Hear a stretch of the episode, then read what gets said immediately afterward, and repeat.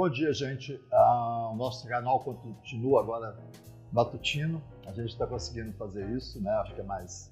Eu, eu me sinto melhor apresentando nesse horário, porque depois de uma longa jornada aqui no consultório, sofrendo com todos os efeitos da mídia digital sobre os meus pacientes.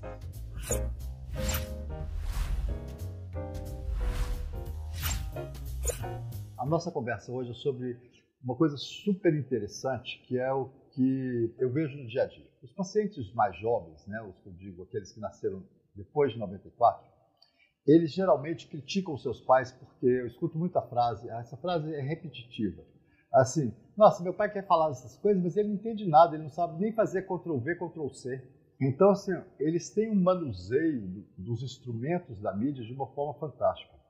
E o que tem surgido, o que eu tenho percebido, é que esse manuseio, por mais importante que ele seja para o desenvolvimento do cérebro, ele acaba tendo um efeito tardio que não é o que a gente esperaria.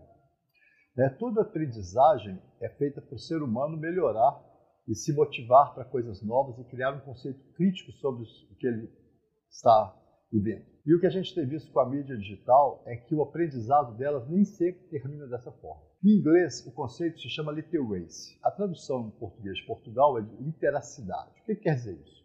Literacy é o que você transforma do conhecimento adquirido e como você transforma isso. Então, a partir do momento que você alfabetizou, você depois vai utilizar aquelas letras e a leitura para criar conceitos críticos. Então, a gente percebe hoje no mundo, por exemplo, nas avaliações de literacy feitas pela pela OSD, aquela instituição grande que avalia os pacientes, a educação dos países desenvolvidos, que a, o literacy tem caído muito nas gerações mais novas, em todo o mundo. O que quer dizer isso? O aprendizado da mídia digital, ele transforma as pessoas e traz a elas uma possibilidade de viver dentro da tecnologia e trabalhar com ela. Só que existe um momento, por exemplo, que a gente sempre trabalhou como literacidade, no aprendizado da leitura, por exemplo, ou da escrita, as pessoas vêm num certo momento, se alfabetizam, depois começam a transformar isso gradativamente e elas passam a ser escritores, elas passam a ser críticos. E o que a gente tem visto é que muitas vezes, quando a gente trabalha a digital literacy, que é essa capacidade de lidar com os instrumentos da mídia de aprendizado com eles, os jovens nem sempre desenvolvem a segunda parte, que é a crítica. Então eu vou trabalhar com dois artigos que são importantes. Um deles é um artigo alemão de um grupo que trabalha com mídia digital networking, né, que são essas redes sociais, e literacidade.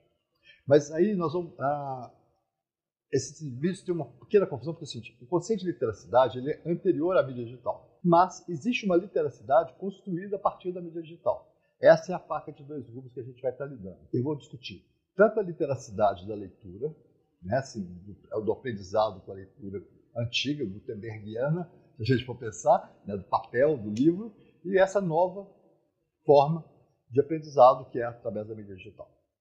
Então, esse estudo alemão é muito interessante porque é um estudo com um grupo grande de adolescentes e que mostra uma coisa muito importante que é o seguinte. Os melhores em aprendizado, em trabalhar com a mídia digital, por exemplo, né, as pessoas que constroem esse meu canal do YouTube, ou aquelas pessoas que têm postagens no Instagram muito bem feitas, ou que trabalham com fakes, né, esse grupo de pessoas acaba sendo muito mais exposto a efeitos depressivos. Olha que interessante. Então, assim, imagina só um conhecimento que, em vez de te trazer algo melhor, acaba te levando para um território pior. Por quê?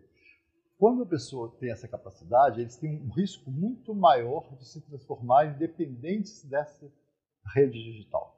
E no estudo alemão, uma coisa que é até uma informação importante, meninas, muito cuidado, vocês são mais vítimas disso. Os meninos são mais vítimas na questão dos games, mas as meninas nesse território das redes sociais elas são é, as principais vítimas.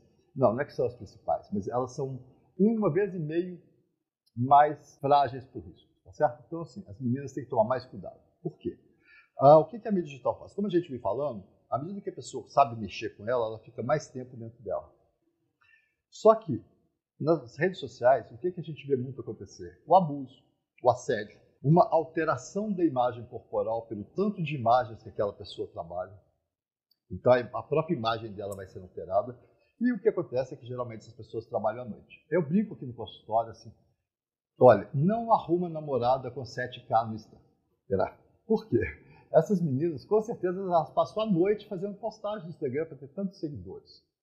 E essas meninas acabam sendo muito mais frágeis, elas têm um problema de imagem corporal, elas têm um problema depressivo e elas são muito mais complicadas, né? Essa é só uma brincadeira, tá, gente? Mas é, é uma dica que eu tenho dado, assim, às vezes, é o que, que é. Quanto mais a pessoa está imersa naquilo, o risco dela ter um transtorno depressivo, o risco dela de ter, como eu já expliquei nos outros vídeos, pensamentos suicidas e mesmo o risco de suicídio é muito maior. O, o ideal, né, já que esse meu canal seria para os jovens que trabalham com mídia digital e que estão dentro dela, mas nem sempre eles conseguem assistir meu vídeo até depois de três minutos, é o seguinte: aprenda, faça, porque isso vai te ajudar a ser muito mais, você vai ter muito mais formas de emprego no mundo atual. Mas cuidado com o tempo que você fica nele, porque esse tempo mede a sua dependência. Lembre-se de que quanto mais próximo você fica, mais risco você tem. Então, como controlar isso? Você aprende, faz, que é lógico, ser um jovem inteligente, mas depois de um tempo, cara, você tem que criar hábitos que te restauram. O que, que são hábitos que restauram? Sono e atividade física na natureza, exercício com as mãos, né? atividade física. Tem como sobreviver, mas é muito difícil. Então, uh, o que, que a gente vê nesse, nesse estudo alemão é uma coisa muito interessante, que é um círculo vicioso, onde a gente tem algumas correlações. A gente tem, por exemplo, que uh, um dos, uma das coisas mais sérias que a mídia digital faz, eu já tenho falado disso, é alterar o self-regulation. Self-regulation seria a regulação do eu, a regulação interna. Você passando das 10 horas da noite, no dia seguinte você procrastina. Você passando das 10 horas da noite para dormir, você no dia seguinte tem mais dificuldade para se organizar. Você passando de 10 horas da noite, você tem mais pensamentos depressivos. Você passando de 10 horas da noite, a chance de você precisar se cortar, se você for novinho, é muito maior. Outro dia eu assisti um caso que é típico do Brasil, né? Uh, nós somos um dos países do mundo que mais usa grupos de WhatsApp, que mais usa WhatsApp. Ele não tem Instagram, eu achei surpreendente, mas ele fica no WhatsApp em média 6 horas por dia. Ele tem vários grupos, ele conversa com muitas pessoas, mas socialmente ele tem pouquíssimas pessoas que ele consegue lidar com elas. Né? Então, esse jovem estava muito depressivo, teve um quadro depressivo importante, com atraso psicomotor, pensamentos suicidas, que os pais nem sabiam. É, algumas, é, né, eu, eu, considero uma tentativa, que é sentar na janela da casa dele, no décimo andar. Esse, é muito frequente esse tipo de história, né? Se, e as pessoas não percebem isso, porque está todo mundo dormindo, eles estão acordados porque eles estavam lá no Instagram, aí de repente eles não, sempre, não encontram a recompensa que eles estavam buscando e aquilo dá uma sensação de vazio maior, e eles começam a ter esse pensamento. Né? Isso tem sido cada vez mais frequente e algumas vezes pode acontecer pior. A segunda coisa é o seguinte: quando você altera a sua regulação, você tem uma chance maior de você ser adito ou dependente da mídia digital ou da mídia social.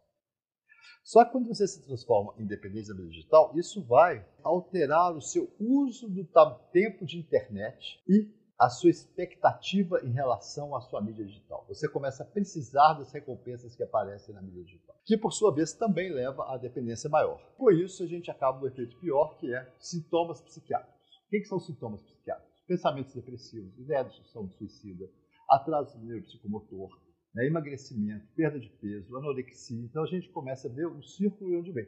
Aí quanto mais a pessoa está depressiva, mais ela vai buscar na rede uma forma de ter um prazer só que ela nem sempre vai encontrar. E isso vai fazendo aquele ciclo vicioso que eu tenho explicado. O risco de você se tornar dependente de uma rede digital é muito grande. E lembre-se, nós brasileiros temos um risco muito maior, porque nós somos o país do mundo que mais está utilizando o WhatsApp, que é uma rede com efeitos muito nocivos, né? Assim, as pessoas conversam pouco, a linguagem de WhatsApp não é uma linguagem humana, é uma linguagem de WhatsApp né, ela não tem a fala, por mais que você possa emoticons, os emoticons, na verdade, eles não têm, eles têm carisma, mas aquele significado nem sempre é o mesmo. É, imagina, a gente tem há 10 mil anos aquela cara que o outro reconhece. O levantar de uma sobrancelha, a piscada, o risinho de canto, isso não tem como você transmitir no WhatsApp. O WhatsApp não substitui as relações face a face. Então as pessoas têm que tomar muito cuidado, porque, é, pelo menos a minha experiência clínica no meu consultório, o grande local de abuso hoje é no WhatsApp. Eu tenho umas coisas que eu não posso mostrar, mas é muito triste assim. Grupos escolares assim de WhatsApp, então ensino médio, um menino, por exemplo, de São Paulo, quando a mãe dele me mostrou os prints das telas do WhatsApp da sala dele, 90% eram emoticons criados ou fotozinhas criadas, super geniais, todas mostrando ele fazendo sexo oral em algum outro rapaz. Isso para provar que ele era gay. Né? Então, assim, os meninos tiveram um grande acesso à tecnologia, eles sabiam manipular muito bem essas imagens, eu fiquei impressionado com a qualidade delas, mas o efeito nesse moço foi nocivo, um menino extremamente inteligente e começou a ficar cada vez pior, mais grave, tendo todos os recursos possíveis, uma das melhores escolas de São Paulo, né? Assim, então você imagina ah, isso numa população pobre, carente, que dorme. A gente está vendo que o que acontece no Brasil hoje é que, por mais que nós estejamos dormindo muito tarde, quanto mais pobre a população, mais tarde ela dorme. Então a pessoa tem menos recursos e menos recursos biológicos também para suportar o impacto desses assédios e desse, dessa pressão sobre eles, tá certo? Então, fiquem muito atentos. Meninas, tomem muito cuidado com o seu Insta. É, o Instagram é um local muito perigoso, por mais, por exemplo, que eles falam para os pais que agora eles criaram uma proteção contra suicídio, isso não funciona. A proteção contra suicídio é ridícula. É a seguinte, é igual ao site pornô. Se você tem algum problema pensando em suicídio, procure tal lugar, clique aqui. É lógico que a pessoa que quer suicidar não vai clicar naquele lugar, ela vai buscar mais coisas como suicidar. É uma lógica absurda que eles fazem uma cena bonitinha para os advogados, para os deputados, não sei para quê, para provar que eles são do bem, mas não são. Né? Assim, eles querem que as pessoas fiquem aditas. Os grupos que trabalham com mídia digital, eles sabem muito bem que os seus usuários são dependentes dela. E eles querem que essas pessoas continuem dependentes porque isso traz dinheiro. Muito cuidado. É, hoje eu estava discutindo com paciente meu que trabalha muito com isso, ele trabalha com atividade física, e ele fez uma postagem bonita, mas ele falou que era o neocapitalismo inconscientemente manipula as pessoas. Eu brinquei com eles, cara, não, você está muito bonzinho. Não é inconsciente, é consciente. São estratégias de marketing construídas para isso que a gente não tem a nível global nos próximos anos uma forma de gerir isso. Então, as pessoas têm que se cuidar e eu queria muito que os jovens que estão nessa rede social aprendam a lidar mais com isso. As pessoas da minha faixa etária, eles estão muito lá dentro, eles sofrem muito, a gente tem visto isso no Brasil hoje, né? Assim, as famílias brasileiras completamente cindidas por esse movimento de é, bipolarização do país, não é provocado pelos agentes tidos evidentes, né, se é esquerda, direita, na verdade, é uma construção né, do próprio YouTube, que eu vou discutir isso no outro vídeo, e que vai fazendo com que as pessoas polarizem, isso tem acontecido no mundo inteiro. A dificuldade das famílias brasileiras no último Natal de se encontrar por causa das questões políticas foi a mesma da Inglaterra no Brexit, da Irlanda na lei do aborto. É o efeito mundial, global, essa polarização, porque à medida que as pessoas polarizam, elas perdem a razão. E na rede social é muito mais fácil perder a razão, porque as pessoas não estão conversando de uma forma humana, e não conseguem ter empatia com o outro. Então é muito mais fácil você abusar de um colega na rede do que olhando na cara dele. Só que o que tem acontecido com os jovens que já são criados dentro da rede é que eles não sabem a diferença entre a rede e a realidade. E aí eles começam a levar isso de uma forma completamente abusiva, sofrida, e é por isso que a gente está vendo hoje essa epidemia gigantesca de depressão em jovens de 12 a 23 anos, que nunca aconteceu na humanidade. No começo dos anos 90, eu fiz o primeiro Congresso Brasileiro de Depressão de Infância e Adolescência e eu tive que trazer 12 especialistas de fora do Brasil porque ninguém acreditava que isso existia. E agora, é, né, assim, qualquer um sabe que é verdade. E as pessoas ainda. No Brasil ainda tem um probleminha que assim, a maioria das famílias que chegam aqui com os meninos deprimidos acha que eles estão com preguiça, é sem vergonhice. Não, cara. Depressão é uma doença, é biológica, as pessoas perdem peso, as pessoas acordam de madrugada, é um sofrimento muito grande. E a gente tem que ajudá-los a sair disso. Não é preguiça, é a dificuldade mesmo de se localizar no mundo atual, porque o mundo atual dos jovens é o mundo digital, e o mundo digital tem coisas muito ruins dentro dele, por mais que tenha coisas fantásticas. Aliás, no próximo a gente vai discutir como que a rede digital nunca abriu tanto conhecimento para o ser humano. Mas, por outro lado, a gente vai discutir o outro lado dessa, né, da faca de óculos, né, que é o seguinte: por mais conhecimento que você tenha, nem sempre você sabe usá-lo de uma forma crítica e que te ajuda a construir um mundo melhor. Obrigado.